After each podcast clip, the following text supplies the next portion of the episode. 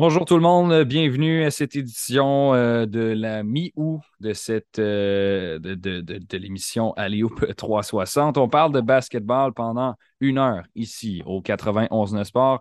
Euh, je m'appelle William Thériault, je suis l'animateur de cette émission.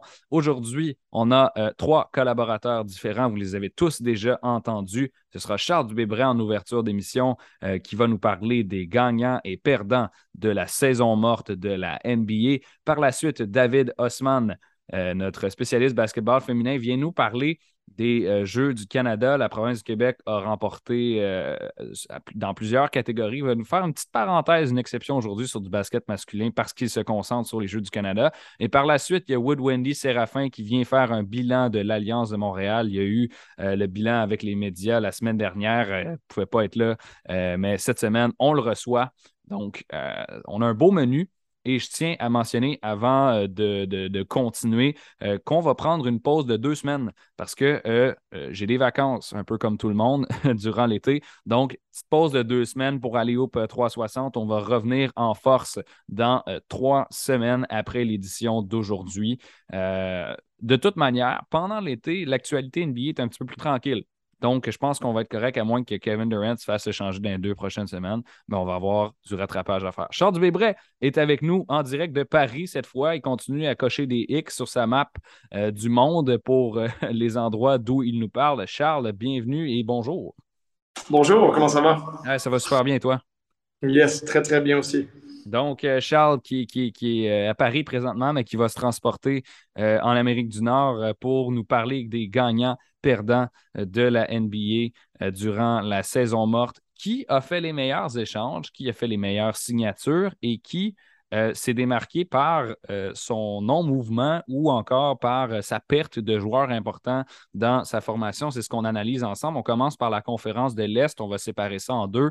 Les gagnants dans l'Est, il y en a trois pour toi. Commençons avec les Celtics de Boston qui ont acquis Malcolm Brogdon, Danilo Gallinari, qui n'ont pas donné grand-chose pour les avoir.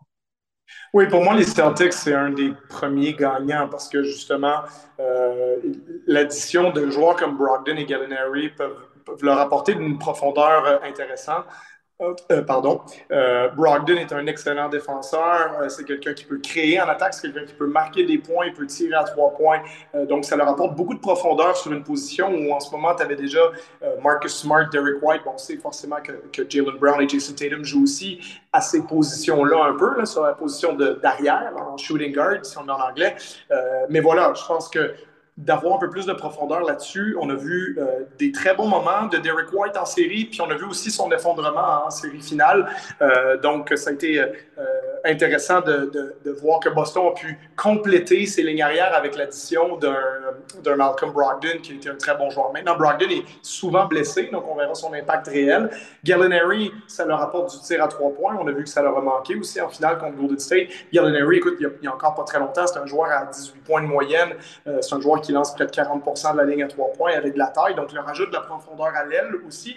Et ce qui est intéressant, c'est qu'ils n'ont pas donné grand-chose. Euh, choix repêchage dans le cas de Brogdon, ils ont donné Daniel Tice, euh, mais ce pas des joueurs qui étaient indispensables. Et même si je pense qu'on n'aura peut-être pas besoin de Gallinari dans une éventuelle finale NBA ou dans, avancer dans les séries, ces gars-là seront ben, particulièrement Gallinari, seront peut-être pas sur la rotation, mais il va t'aider à traverser les 82 matchs. Et l'autre chose à garder dans le fond de notre tête pour les Celtics, c'est qu'ils sont en ce moment l'un des, sinon le, favori pour aller chercher Kevin Durant à Brooklyn.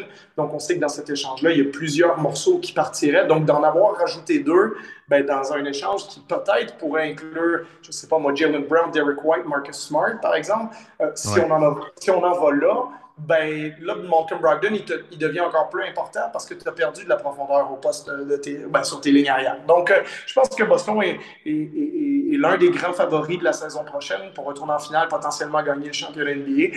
Et, l'addition de ces deux joueurs-là me fait les mettre dans les, dans les gagnants.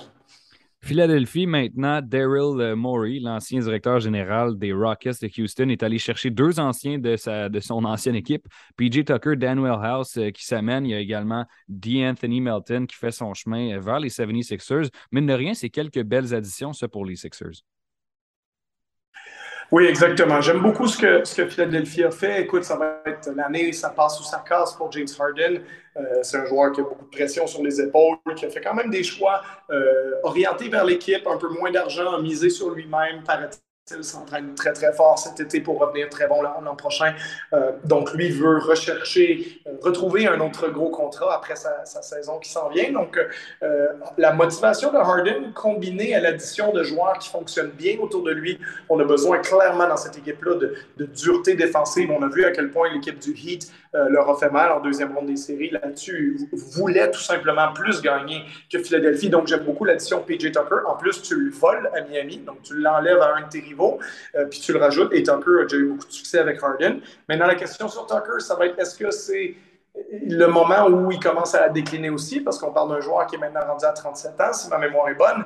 Euh, mais j'aime beaucoup euh, D'Anthony Melton de Memphis, qui est un joueur solide, très méconnu, euh, qu'on vient d'aller chercher, qui, qui va vraiment pouvoir remplacer Danny Green en étant encore, à mon avis, meilleur que Danny Green. Et puis Danny Green ne l'avait pas joué cette année suite à sa blessure. Et Dan House aussi, qui a rendu des bons services à Houston et, et au Jazz de Utah par le passé. Donc, trois bonnes additions en plus d'avoir conservé le noyau Harden, Embiid, Tobias Harris, Tyrese Maxey, qui va être un an plus vieux.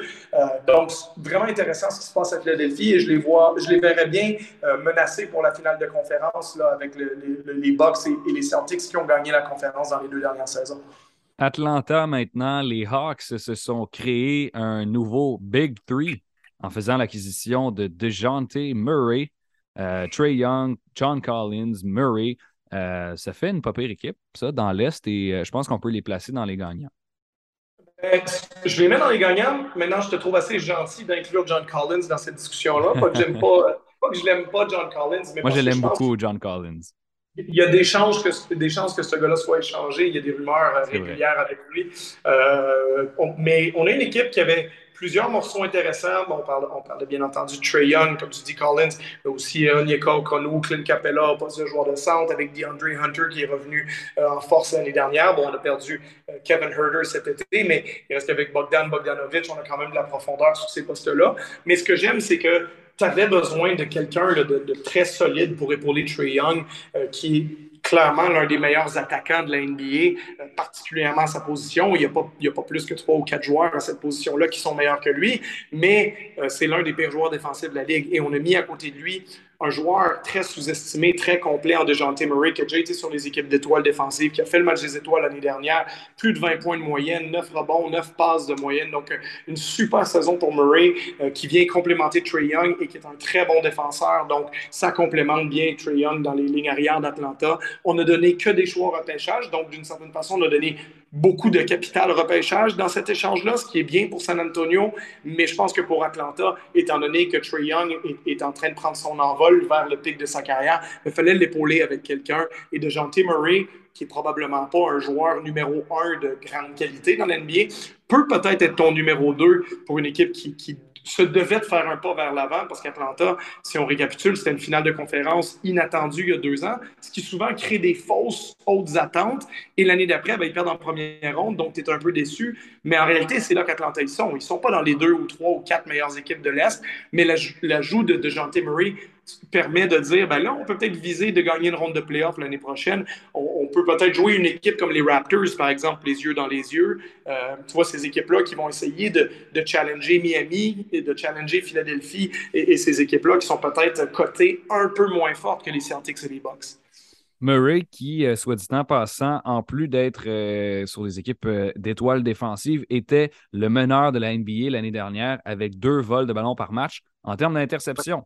Donc, euh, ça, c'est un aspect à prendre en considération également. Du côté des perdants, maintenant, on a le Heat de Miami qui a notamment perdu PJ Tucker puis qui n'a pas ajouté grand monde. Non, exactement. On va revenir avec la même équipe, mais on a vu qu'en séries éliminatoires, euh, c'est une équipe vieillissante qui fatigue. On a vu les blessures à Larry, blessures à Jimmy Butler également à un moment donné.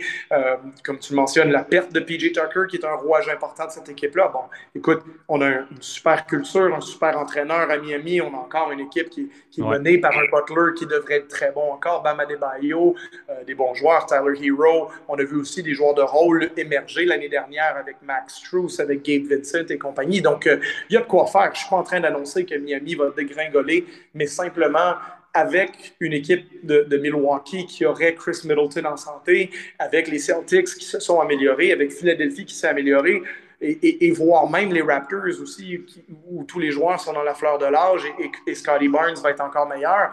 La question, c'est Miami qui a fini avec la meilleure fiche l'année dernière dans l'Est. Est-ce que c'est pas devenu plutôt la quatrième, cinquième meilleure équipe de la conférence, euh, simplement par le fait de ne pas avoir beaucoup bougé, d'avoir vieilli un peu et que les autres se soient améliorés?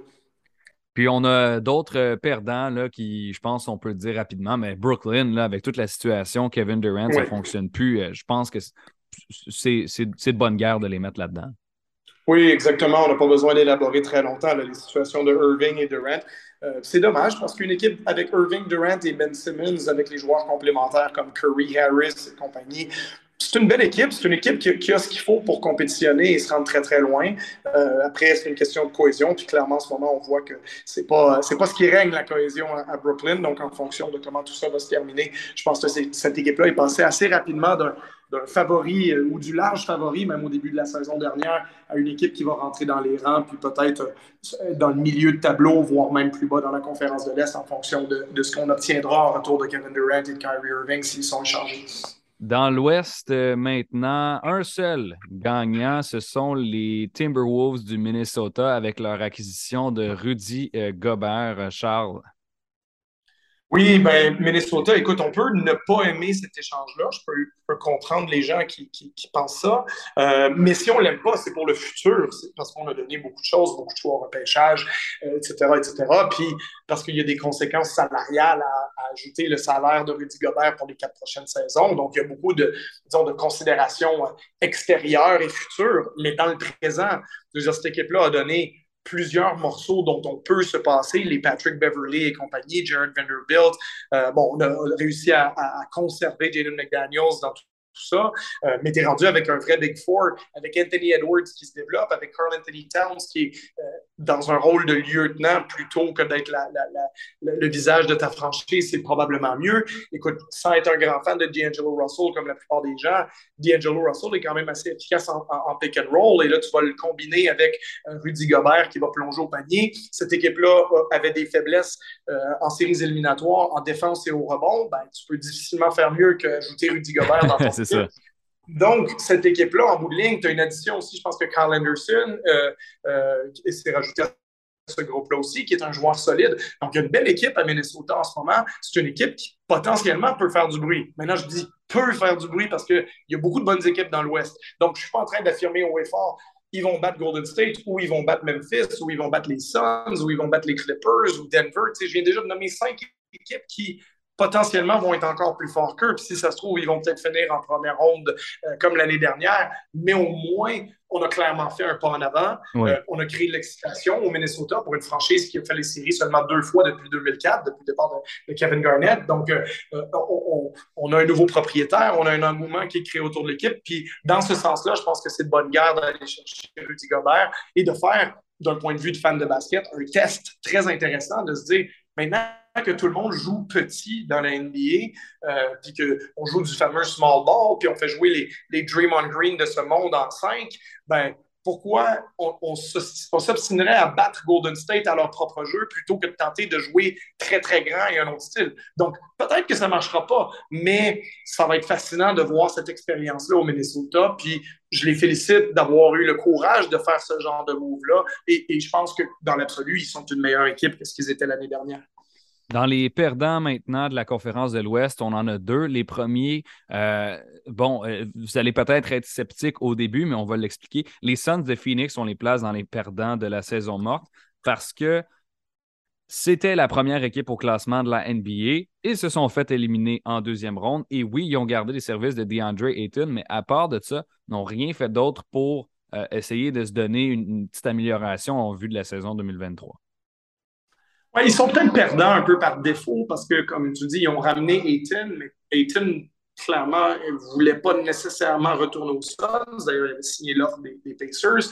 Bon, les Suns ont été intelligents de dégaler l'offre et de dire on ne veut pas perdre Ayton contre rien, donc on va le garder, mais c'est clairement pas en ce moment une histoire d'amour de ce côté-là. Je pense que le mm-hmm. match numéro 7 contre Dallas, c'est le genre de match qui laisse des traces aussi. Il faut pas oublier que Chris Paul commence à être vieux, va avoir 38 ans euh, pendant les séries l'année prochaine. Donc, le côté statu quo à Phoenix, pour moi, euh, fait un peu de cette équipe-là des perdants aussi par le fait que les autres équipes s'améliorent. J'ai parlé de Minnesota, mais simplement le fait que Golden State devrait être au moins aussi fort, sinon plus, l'année prochaine. Même chose pour euh, Denver qui va récupérer Jamal Murray et Michael Porter Jr.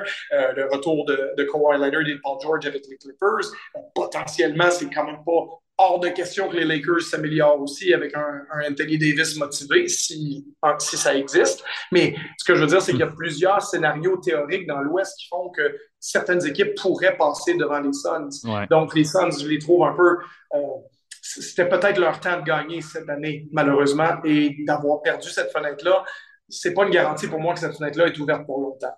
En tant que partisan de, Chris Paul, euh, ça m'a fait mal aussi, cette élimination-là, euh, qui s'est d'ailleurs euh, déroulée aux mains des Mavericks de Dallas, qui sont coïncidemment nos deuxièmes perdants de la conférence de l'Ouest, tout simplement parce que Jalen Brunson, une révélation quand même, je, peux, je pense qu'on peut dire en série, a quitté pour New York. En échange, rien pantoute.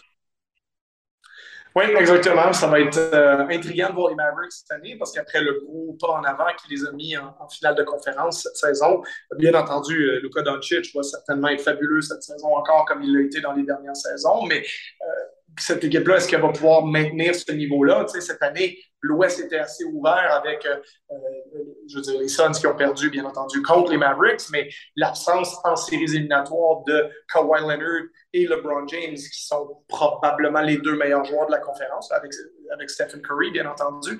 Mais tu as, les deux gros morceaux des dernières années on, attendait cette collision-là, LeBron et Kawhi, et là, ni un ni l'autre est en série. Euh, donc, concrètement, ben, c'est un peu ouvert. Euh, Denver, qui faisait partie des équipes ascendantes de la Ligue, ben, c'est un peu une saison à, mettre de côté parce que tu n'as pas les outils nécessaires en l'absence de Murray et, Porter Jr. Donc, la fenêtre était grande ouverte pour une, pour une équipe de se faufiler. Cette équipe-là, ben, ça a été Dallas.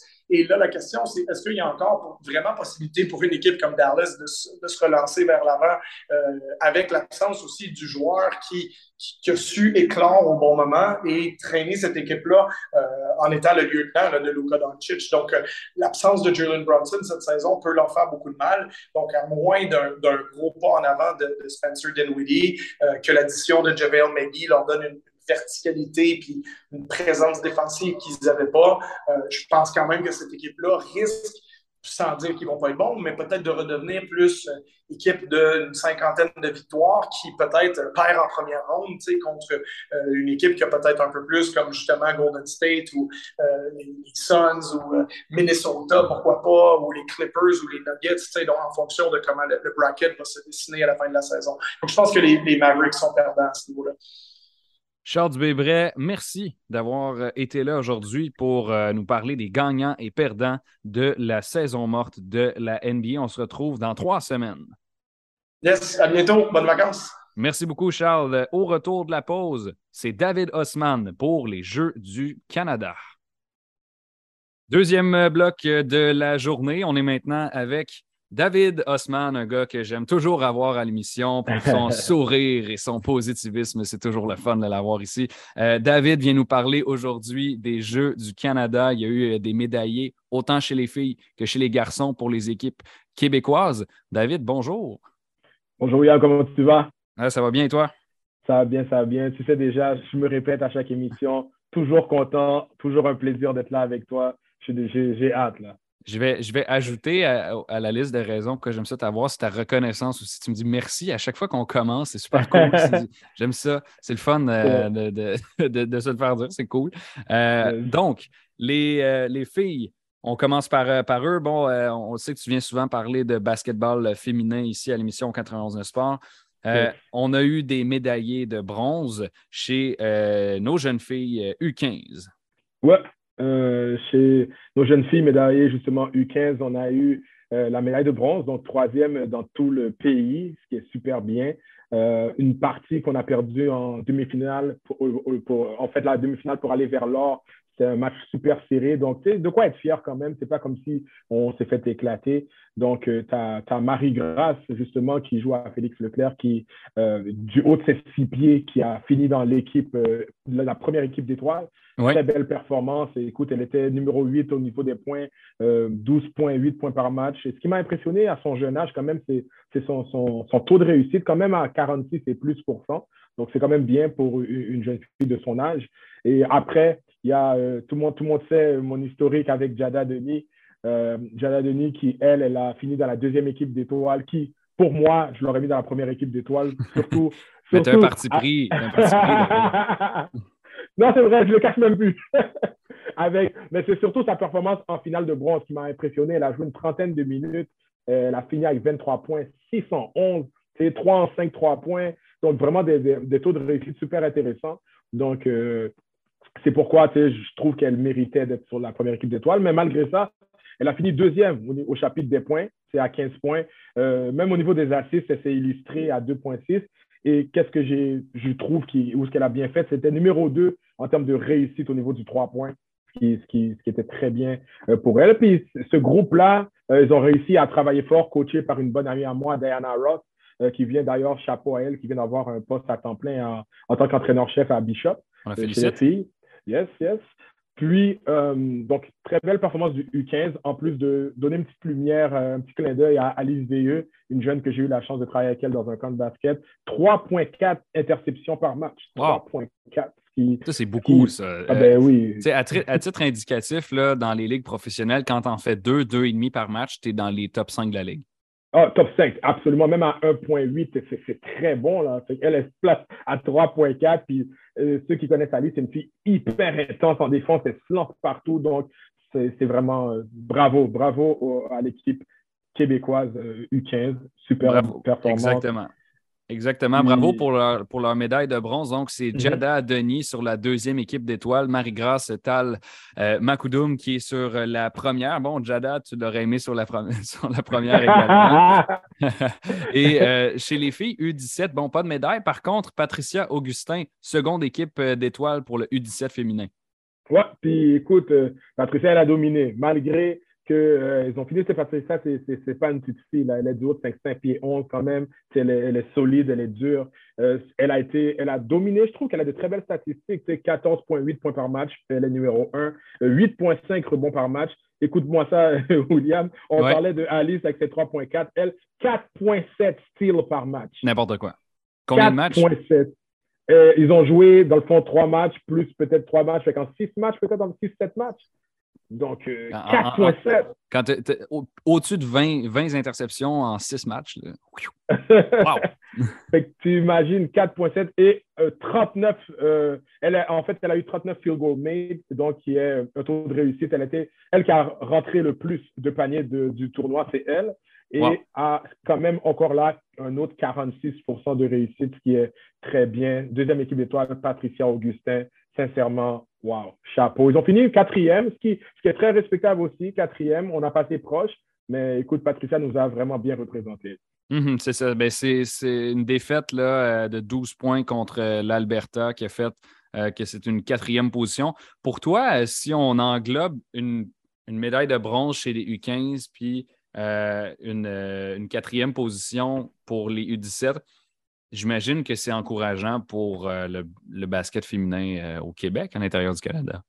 Ben absolument, ça l'est. Puis, tu sais, il ne faut pas j'utilise un terme peut-être un peu comique. Moi, j'appelle ça des fois les bébés COVID, euh, qui veut dire que la plupart de, des filles comme Jada, Marie-Grace, Patricia, c'est malheureusement des filles qui ont eu à dealer avec la COVID. Donc, elles, c'est la batch que euh, leur année a été coupée parce qu'il y a eu la COVID. L'année d'après a été complètement annulée. L'année d'après, il y a eu il y a eu une coupure encore. Fait que les filles soient capables, malgré tout ça, pendant que l'Ontario jouait encore au basket et les autres endroits, nous, on a été capables, malgré ça, de, de placées dans le top 4, moi, je trouve que c'est très encourageant. Puis avec les plus jeunes filles qui, elles, elles ont la chance maintenant de jouer vraiment du basket, on pourrait dire à temps plein, il n'y a pas de coupure, il n'y a pas de cassure. Nos prochaines filles qui vont venir, ben, ça les inspire et elles auront l'opportunité de vraiment peut-être même aller chercher l'or. Donc, sincèrement, c'est très encourageant.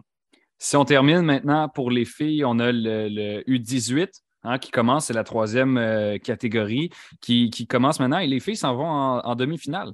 Oui, demi-finale après une belle victoire par 21 quand même contre le Nouveau-Brunswick. Donc, euh, les filles, sincèrement, ça a très bien été. Elles ont bien performé. Euh, pour de vrai, euh, je trouve que c'est bien, c'est encourageant, comme je te dis, le fait qu'il y a eu la COVID et tout ça, et les filles sont capables de quand même performer au niveau, ça montre que mm-hmm. euh, les, filles au Québec, les hommes bien sûr, les gars aussi, mais les filles présentement, ben, on est capable de tenir ce niveau-là quand toutes les autres provinces. Donc moi, sincèrement, gros chapeau aux filles. Écoute, euh, j'ai hâte de voir la suite, on les encourage. peut-être peut-être on va chercher l'or, pourquoi pas avoir une on au niveau féminin, donc ce serait super. Les Jeux du Canada, ça se passe à Niagara. On est avec David Osman pour en parler. On fait une, on fait une, une, exception. On parle de basket un peu masculin avec toi. Je sais que c'est pas l'habitude, mais euh, on est dans la thématique des Jeux du Canada et comme tu t'es bien informé sur la chose, je pense que c'est pertinent d'en parler quand même. U17 euh, mm-hmm. masculin, on est euh, hautement décoré. Il y a des gars qui ont remporté des récompenses individuelles. On va en parler ensuite. Mais tout d'abord, je pense le gros élément, médaillé d'or euh, Québec U17. Yes, euh, ça, là, c'est une grande fierté pour nous. Parce que, tu sais, souvent, on a eu euh, un peu l'habitude que l'Ontario est meilleur ou les autres, les autres provinces sont meilleures que le Québec. Mais là, on a été capable de se placer. Puis moi, c'est ma mentalité. Je me dis, écoutez, on, doit vraiment se monopoliser, monopoliser, développer nos jeunes pour que maintenant, on est capable de rivaliser à la grandeur du Canada. Et ça a été fait. Donc, au niveau U17, qui est quand même, il faudrait dire, le niveau plus âgé au niveau du secondaire, on a été capable de s'illustrer. Donc, on a eu des super performances. On a eu euh, Félix euh, Kosaras qui a gagné euh, le, joueur, le joueur étoile en fait de tout le tournoi. Qui une super grande. Donc, ça veut dire que ce jeune-là de 17 ans, on lui dit carrément que dans tout le Canada U17, ben, c'est toi le meilleur. Donc, vraiment, c'est une super reconnaissance. Euh, il a gagné, en plus d'être sur le first team, euh, sincèrement, sur la première équipe d'étoiles. Donc, vraiment, Félix, là, il, a très bien travaillé. Il y a Christopher aussi, dans le U17. Christopher a gagné aussi première équipe d'étoiles. Donc, deux gars sur la première équipe d'étoiles du Québec. Ça, c'est super. Oui, absolument. Ben, c'est ça. Donc, tu, parles de Félix, d'abord Kossaras, qui est euh, MVP de tout le tournoi, Christopher ouais. Koumoucheka Paresson, qui est euh, également sur la première équipe euh, d'étoiles. Qu'est-ce qu'on doit savoir sur ces gars-là, autrement qu'ils ont, ont, été récompensés à, ce tournoi-là? Ben, écoute, les gars, ils ont joué un basket très constant. puis c'est quand même contre l'Ontario qu'ils ont réussi à, voler mm-hmm. la médaille. Donc, notre compétiteur direct, je pourrais le dire. Mais qu'est-ce que j'ai aimé beaucoup de ce groupe-là, c'est que tout au long des jeux, ils étaient constants. Ils étaient constants. C'est du jeu d'équipe, c'est agressif, c'est intense. Euh, Félix, un grand leader, mais vraiment, ce qui a, a volé euh, le show, comme je pourrais dire, c'est tout le monde qui regardait. Un gros dunk, un gros dunk, ça a été viral. Hein? Parle-nous-en, parle-nous-en. Ah, il y a Sader Servilis, qui est un jeune incroyable, qui est à Saint-Ex, Antoine de Saint-Exupéry, à Saint-Léonard. Euh, c'est un jeune qui est arrivé. Il avait déjà fait un dunk. Mais là, cette fois-ci, en fin de game, il a intercepté le ballon. Il, a, est arrivé 1-2 Bon, il y a un joueur de l'Ontario qui voulait le bloquer, le contrer. Il a donké sur le joueur. Qu'est-ce que ça a créé? Ça a créé une émeute. ça fait que tous les fans de l'Ontario ont tous couru, sont tous couru vers le côté des fans du Québec pour commencer à faire du bruit. Donc, c'est la première fois de ma vie que j'ai vu plein de fans, une cinquantaine, centaine de fans de courir d'une équipe et d'aller euh, tirer pour l'autre équipe. Donc, c'était le don qui était incroyable. Donc, mais c'était fun à voir dans ce sens. C'était cool, c'est devenu viral. C'est pour, le... le, hype, entre guillemets, du jeu. Tu sais, c'est comme, ah, c'est un, gros, un gros moment. Euh, ça me fait penser, moi, et puis, courte anecdote, quand je jouais au basket au secondaire, euh, on, nous autres, on était, moins, moins athlétique, moins grand. Puis tu avais une équipe, je pense que c'était l'école secondaire Georges Vanier ou quelque chose comme ça tu avais des grands gars athlétiques qui ont commencé à dunker sur nous autres, à notre maison. Puis nos fans, ils, ils célébraient pour eux autres. C'était terrible. C'était vraiment, là, ça, a créé. En tout cas, c'est. Mais, mais t'imagines, William, là, tu sais, sur National TV, donc nationalement, tout, c'est diffusé sur Canada Basketball. Donc, tout le Canada regarde ça. Puis après, le, donc, toutes les fans courent de l'autre côté. Mais pour le reste, c'était c'était drôle et c'est très flatteur en même temps aussi parce que c'était comme, waouh, OK, voilà où ce que le Québec s'en va. on est capable maintenant d'avoir des gars très athlétiques aussi, des gars qui jouent le basket proprement avec de très bons entraîneurs d'ailleurs, je, tiens à le citer.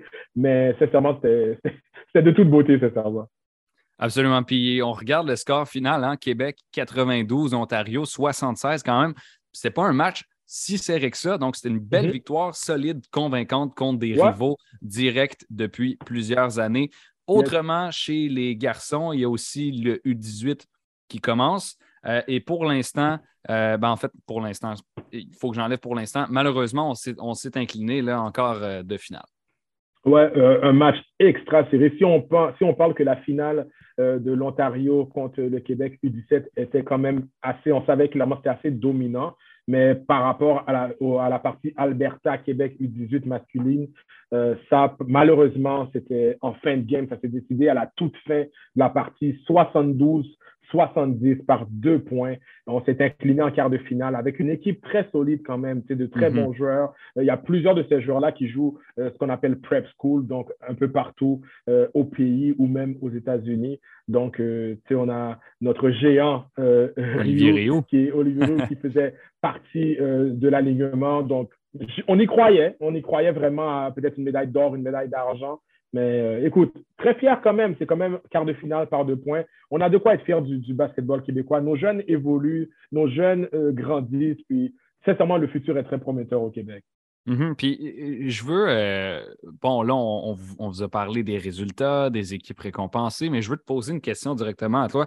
Euh, les Jeux du Canada pour des jeunes qui euh, sont soit dans des ligues scolaires ou des ligues civiles même, qui jouent habituellement contre du monde de Montréal, des fois Québec ou des alentours comme ça, qui ont la chance d'aller jouer contre les meilleurs de d'autres provinces. Qu'est-ce que ça apporte comme expérience? Pourquoi c'est pertinent de faire des tournois comme ça?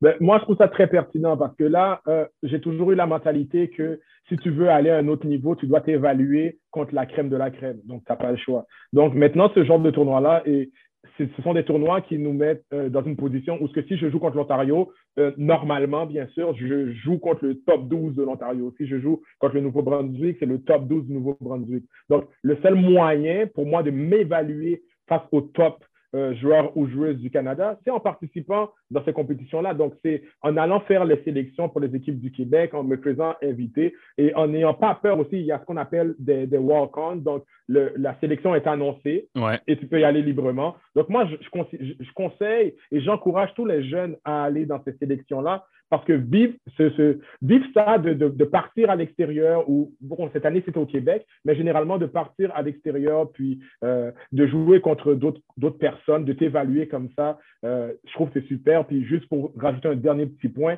euh, logiquement, une fille comme Jada ou une fille comme Marie-Grace, qui ont été dans les deux premières équipes d'étoiles, qui veut dire le top 10, on pourrait dire, du tournoi. Mm-hmm. Mais l'année d'après, ce sont des U16. Mais qui est-ce que le Canada Basketball va appeler? Potentiellement. Tu vois? Potentiellement, Basketball Canada, ils vont dire Ah, OK, l'année passée, les 10 meilleures filles de 15 ans, ben, c'était ces filles-là. Donc maintenant, U16 pour l'équipe du Canada, ben, je vais inviter ces filles-là aux sélections qui sont les 10 meilleures filles U16. Donc, c'est en allant dans ces équipes-là, ça te met dans une position où ce que tu es vu et tu peux être recruté par Basketball Canada. Donc, c'est une grande opportunité. Tu as bien raison sur cet aspect-là, David. Merci beaucoup d'avoir été là aujourd'hui pour nous parler des Jeux du Canada. Toujours un plaisir. Ce n'est pas la dernière fois.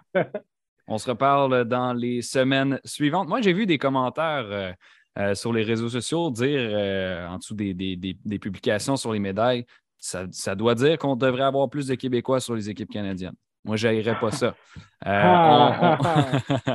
euh, au retour de la pause, Wood Wendy, Séraphin, bilan de saison de l'Alliance de Montréal. On termine maintenant avec un bilan de saison de l'Alliance de Montréal, alors que les séries éliminatoires de la LECB sont en branle. C'est le, le week-end, le Championship Weekend à Ottawa présentement quatre équipes en lice pour le titre final. Ça se décide dimanche après-midi. L'Alliance de Montréal n'a pas fait les séries. Par contre, la semaine dernière, on a eu droit à un bilan euh, de la campagne 2022, première de cette équipe euh, d'expansion dans la Ligue canadienne de basket. On a parlé à Annie Larouche, Joel Anthony, Vincent Lavandier, Ernst Laroche, Kemi Ossé. Bref, la direction, l'entraîneur, les capitaines. Ça vous donne une idée là, de ce qui s'est euh, déroulé cette saison. On va analyser ce qu'ils nous ont dit avec Wood Wendy euh, Séraphin, qui a été analyste cette année pour les matchs de l'Alliance et qui collabore régulièrement à l'émission. Wood Wendy, bonjour.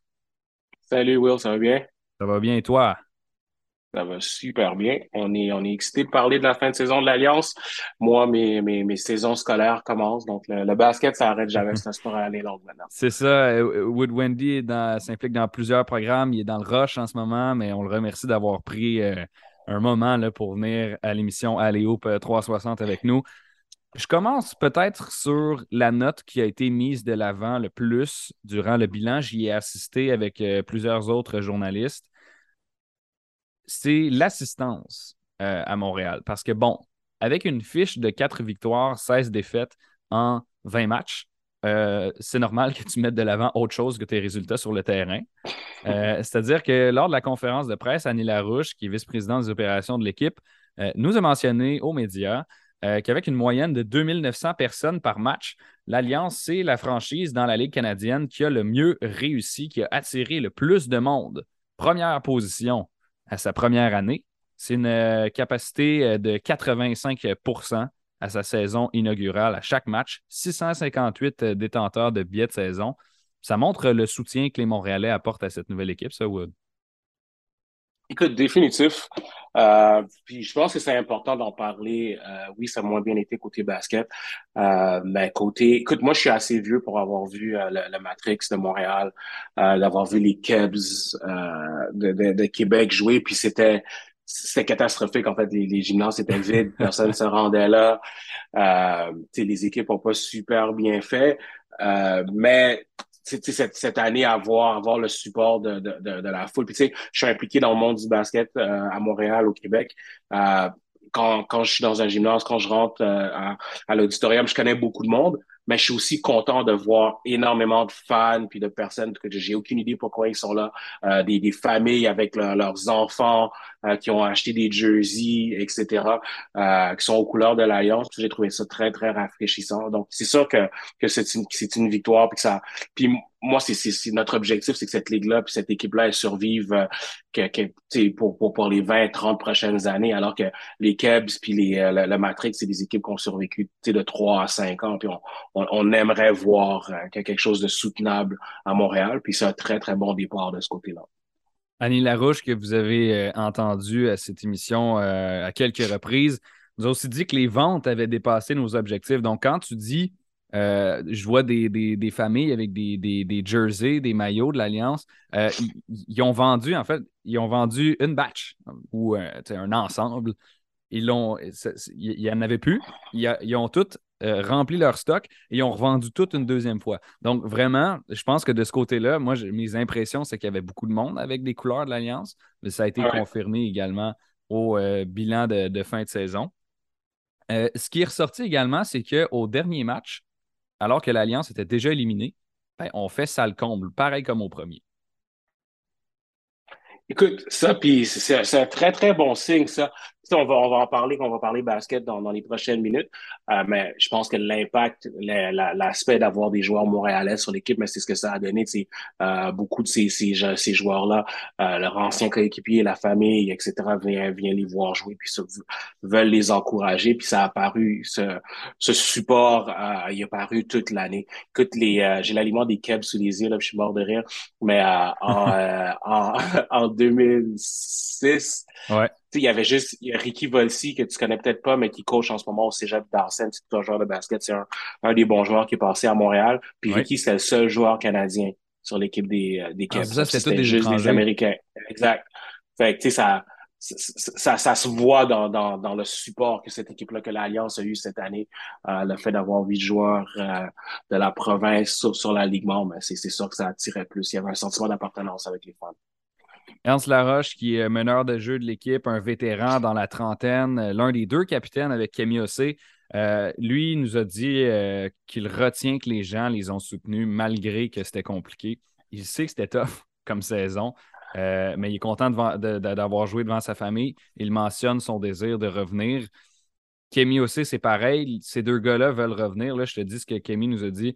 Euh, c'est peut-être la plus belle expérience de ma carrière de basket parce que j'ai joué devant ma famille, euh, mes amis à la maison. Euh, puis il nous a fait une petite joke aussi. Il nous a dit Vous, en avez sûrement entendu pendant les matchs. Il était partout. Il parle de, ses amis et de sa famille.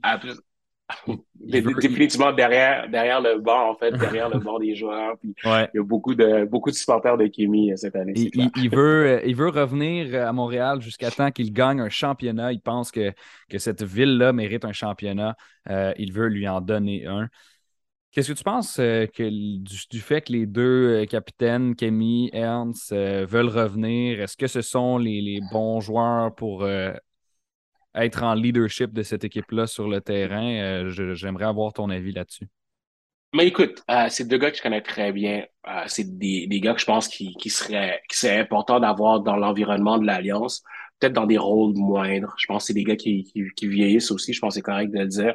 Puis que côté basket, avoir peut-être un peu plus de jeunesse, un peu plus de, talent offensif, ça, ça, ça aiderait. Pardon. Donc, oui, c'est des gars que je pense qu'on veut revoir, mais dans, dans un rôle différent, c'est sûr. Ouais, ben tu sais, c'est des, gars qui sont des, vétérans, puis habituellement, euh, je, je, vais me fier, je vais sur la NBA euh, présentement, mais euh, quand, tu, quand tu vieillis dans la NBA, ben, tu prends un pas de recul. Tu, tu, tu, tu, joues en sortie de banc, tu joues un petit peu moins, mais par contre, tu es ce qu'on appelle un locker room presence. Tu vas être là pour aider les jeunes à grandir et s'améliorer tout en n'étant pas la première option offensive. C'est peut-être ça l'affaire. Camille, ben, je l'aime bien dans l'équipe. Il peut être la troisième option, puis c'est correct. Puis toi, tu vois, tu, parles de troisième option. Moi, j'irais vraiment à un, joueur de rôle qui prend les trois points ouverts, euh, qui, joue euh, en, en, fonction d'un joueur, d'un joueur plus dominant, right? Tu sais, j'aurais parlé beaucoup cette année. Ernst, Ernst a été tellement positif cette année là. C'est c'est en fait si je me je me rappelais pas puis comme je te dis moi je, moi je suis un peu euh, je suis un peu plus vieux mais je l'ai vu grandir à Montréal je l'ai vu jouer au basket puis je me rappelais pas ce côté positif de lui il a tout le temps eu le sourire il, a, il était content d'être à Montréal euh, puis ça mm-hmm. ça se sentait puis euh, écoute c'est c'est sûr que tu veux avoir ça dans, dans, dans les prochaines années près près des jeunes puis pour pouvoir partager ce sentiment d'appartenance là que que eux clairement ils ont on se le cachera pas, puis ça, c'est. Je donne mon opinion personnelle parce que j'ai été à tous les matchs aussi euh, cet été. On n'avait pas assez euh, de marqueurs offensifs. Nos meilleurs pointeurs, c'est trois gars, Ashley Hamilton, Nathan Caillot, Dominic Green, qui terminent la saison autour de 12 points par match chacun, tandis que dans toutes les autres équipes de la LECB, tu as au moins quelqu'un qui fait 17, 18, 19, 20 points par match. Euh, nous autres, on n'avait personne, puis même pas proche de ça. On n'en avait même pas un à 15. Euh, donc, tu, te rends compte que c'est un problème. On a peut-être un peu trop insisté sur l'aspect montréalais au dépend d'aller chercher des joueurs qui avaient de l'expérience concrète dans la G League ou qui avaient été repêchés dans la NBA, parce qu'il y en a dans la LECB, il y en a d'autres. Et puis, euh, ben, on n'a pas eu, on n'a pas eu au début de la saison ces, joueurs de ce type-là, puis ça a apparu euh, sur le résultat final de la saison. Ça, c'est mon take là-dessus. Est-ce que pour la prochaine saison, on devrait s'organiser autrement en termes d'effectifs? Ben, écoute, il y, a, définitivement un apprentissage à faire de ce côté-là. Maintenant, c'est c'est voir où tu mets tes efforts. Donc là, on vient de parler de, l'impact que ça a eu au niveau des, des fans puis de, l'ambiance dans, dans le stade.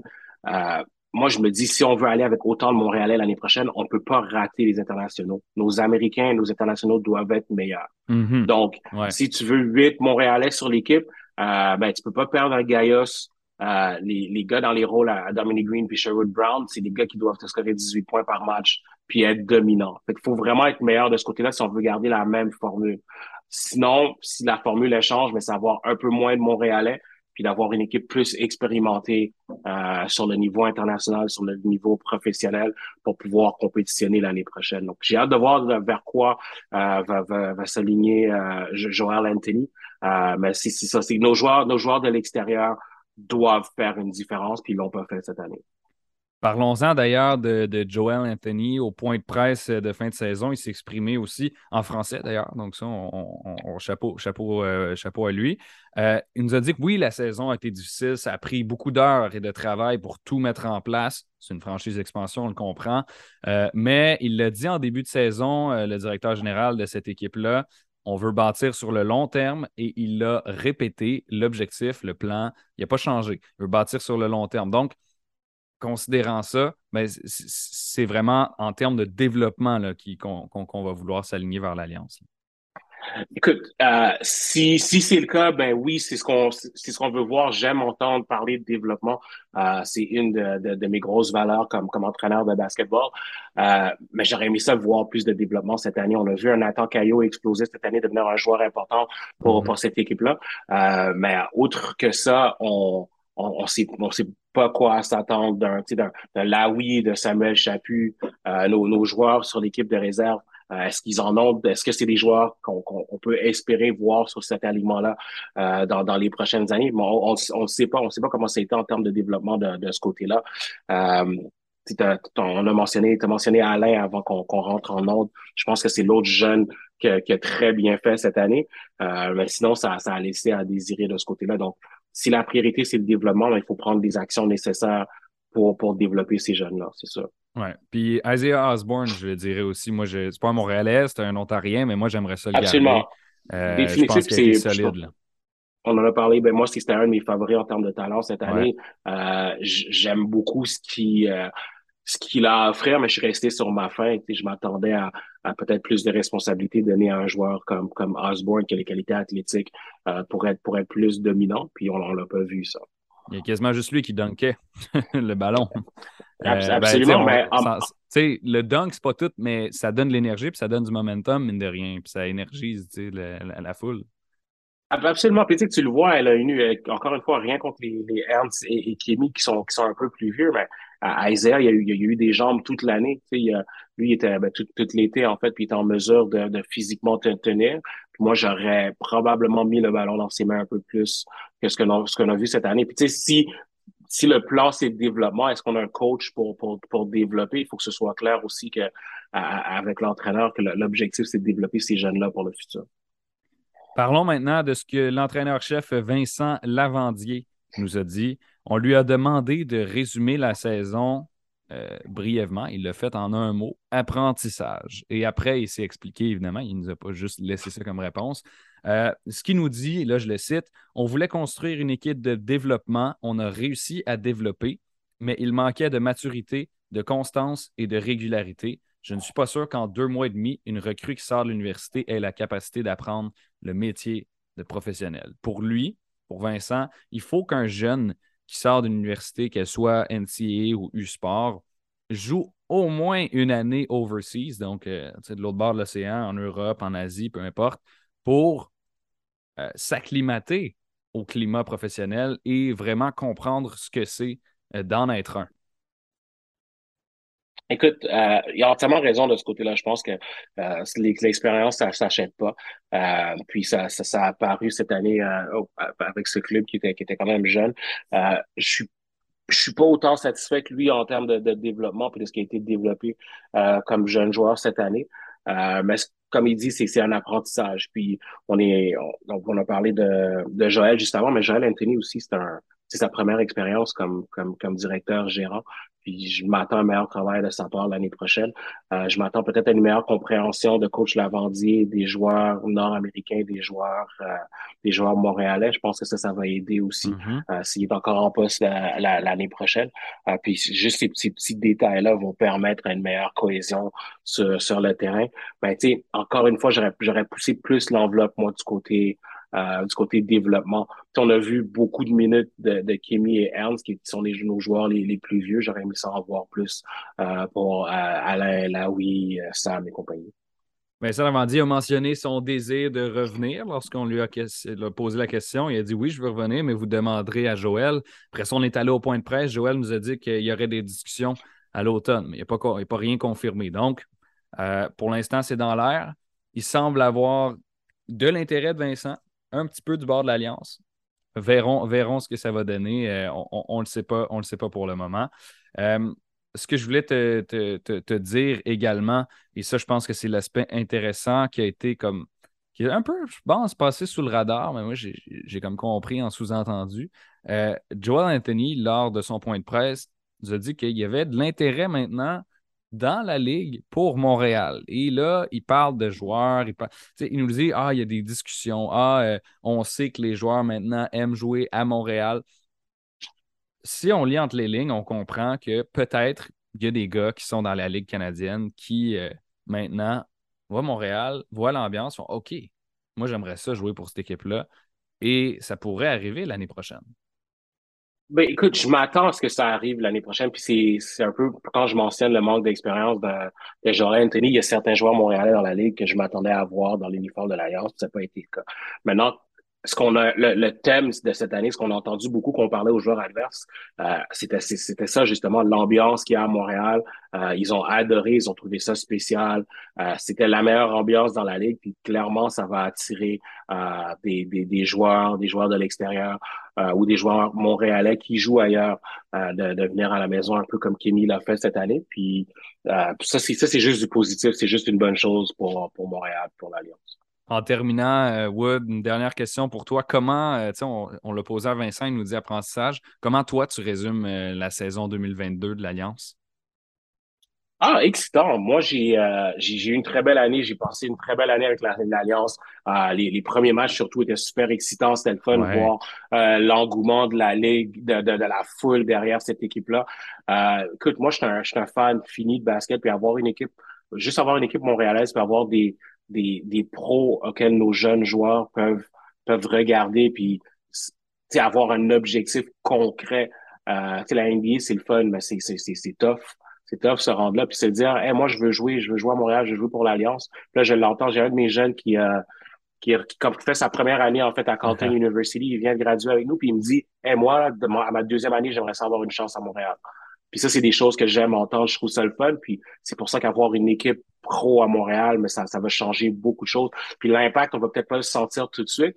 On va le sentir dans 5, 6, 7 ans, euh, quand, ces jeunes-là vont, vont, être en maturité, puis vont, avoir, vont avoir vu les Kémy les Ernst, la Roche jouer, puis vouloir, euh, vouloir vivre les mêmes expériences. Ben Wood, je me rappelle en avoir discuté, entre autres, avec toi, puis avec Charles Dubébret aussi, qui était à l'émission souvent, dans d'autres contextes que cette émission-ci. Mais euh, euh, au, Québec, au Canada, il n'y a pas un système de développement qui te permet d'aller assez loin pour rester jouer au Canada. En Europe, si tu es en France, par exemple, euh, tu as 14 ans, tu rentres dans une académie d'un club professionnel, un peu comme au soccer, puis tu restes là, tu développes là, tu joues U15, U16, U17, U18. Là, tu vires dans l'équipe senior. Tu fais des championnats, des coupes euh, nationales, des coupes euh, d'Europe.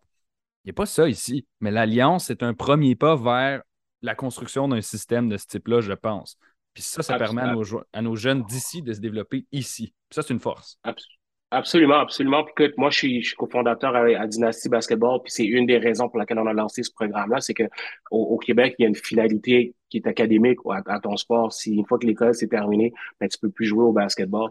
Euh, puis j'ai toujours trouvé que c'était c'était dommage, c'était problématique. Moi, je suis un fan, puis j'avais pas le talent d'un Lugensdor ou d'un Ben Mathurin, mais j'ai toujours voulu faire du basket, puis être dans les gymnases. J'ai trouvé mon moyen de le faire, mais j'aimerais ça pouvoir offrir aux jeunes de rester sur les parquets le plus longtemps possible. Wood-Wendy Séraphin, que vous venez d'entendre, analyste de l'Alliance euh, de Montréal. Merci beaucoup d'avoir été là pour ce bilan de la saison 2022. Merci à toi, Wood. On se reparle dans les prochaines semaines, certainement. Wood, je veux remercier maintenant mes intervenants de l'émission. Charles Dubébret, évidemment, qui a commencé avec nous comme d'habitude. David Osman, euh, qui est venu faire son bout de chemin en milieu de, cette démission. Et euh, Wood Wendy Séraphin qui a fermé le bal. Euh, en mon nom, William Thériault et celui du 91 Sport, je vous remercie d'avoir été à l'écoute. On se retrouve pas la semaine prochaine, pas l'autre suivante. Euh, je prends un congé de deux semaines. Euh, tout, le monde, prend des congés. Hein? C'est l'été, c'est rendu ce temps-là. Donc, on prend une petite pause de deux semaines. On se retrouve la suivante. Donc, le prochain podcast, la prochaine émission, ce sera dans trois semaines. C'était à l'écoute, vous étiez à l'écoute d'Aléop 360 au 91.9. Merci beaucoup.